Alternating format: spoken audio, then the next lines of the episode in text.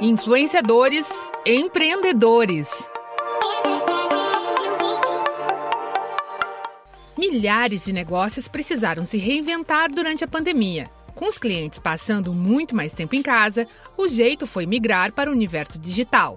Quem já trabalhava online buscou a consolidação deste modelo. Para vender mais, as empresas descobriram ou foram convencidas de uma vez por todas sobre a importância dos influenciadores nessa estratégia. Esse cenário fez com que o relacionamento com uma base de seguidores se tornasse uma ótima opção de negócio. É sobre isso que a gente fala agora, na série Influenciadores Empreendedores.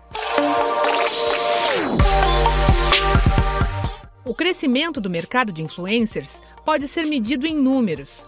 O Brasil já possui cerca de um milhão de pessoas fazendo esse trabalho e se comunicando com grupos de todos os níveis. Mas como a atividade é relativamente nova, a formalização ainda se dá por atividades similares. Este ano, em todo o mundo, o mercado de influenciadores deve movimentar algo em torno de 20 bilhões de dólares. A gestora de projetos do Sebrae São Paulo, Helena Andrade, analisa o interesse do mercado publicitário por essa forma de divulgação.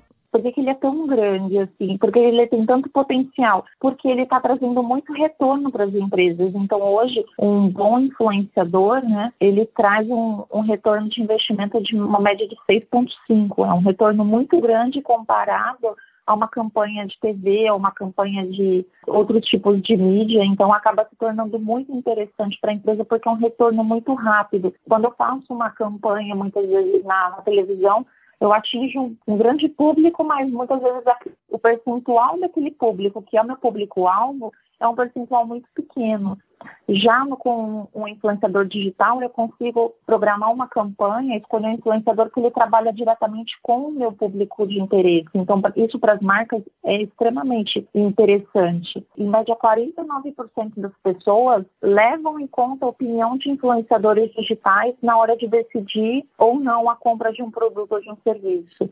E se a gente observar o movimento do mercado para os próximos 10 anos, esse número tende a aumentar porque essa pesquisa ela foi feita com pessoas é, da geração X e da geração Y, que não são nativos digitais. Então, se a gente projetar o mercado para os próximos 10 anos, pensando nos nativos digitais, que são da geração Z e da geração alfa, né, que hoje ainda são aí mais novinhos, é, a gente pode ter certeza que esse mercado ele vai se expandir aí ainda mais, porque uma, hoje uma criança de dois anos de idade né, ela já pede brinquedos para a mãe comprar porque ela é impactada por um influenciador que ela vê no YouTube. Ser influenciador não requer uma base tão grande de seguidores.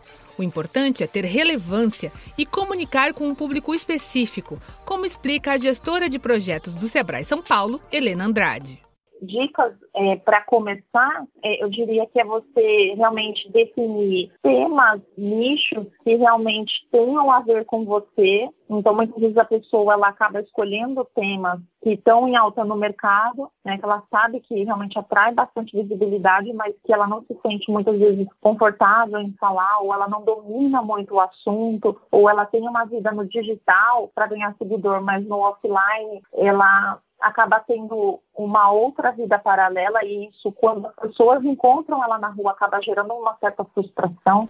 Porém, não basta encontrar o caminho. É preciso cuidar do trabalho como um verdadeiro negócio e todos os desafios que surgem a partir daí. É sobre isso que a gente fala no próximo episódio. Acompanhe as redes sociais do Sebrae São Paulo para não perder nada. A série Influenciadores Empreendedores conta com produção e edição de Pedro Pereira e locução de Tatiana Pidutra, da Padrinho Conteúdo. Até a próxima! Influenciadores Empreendedores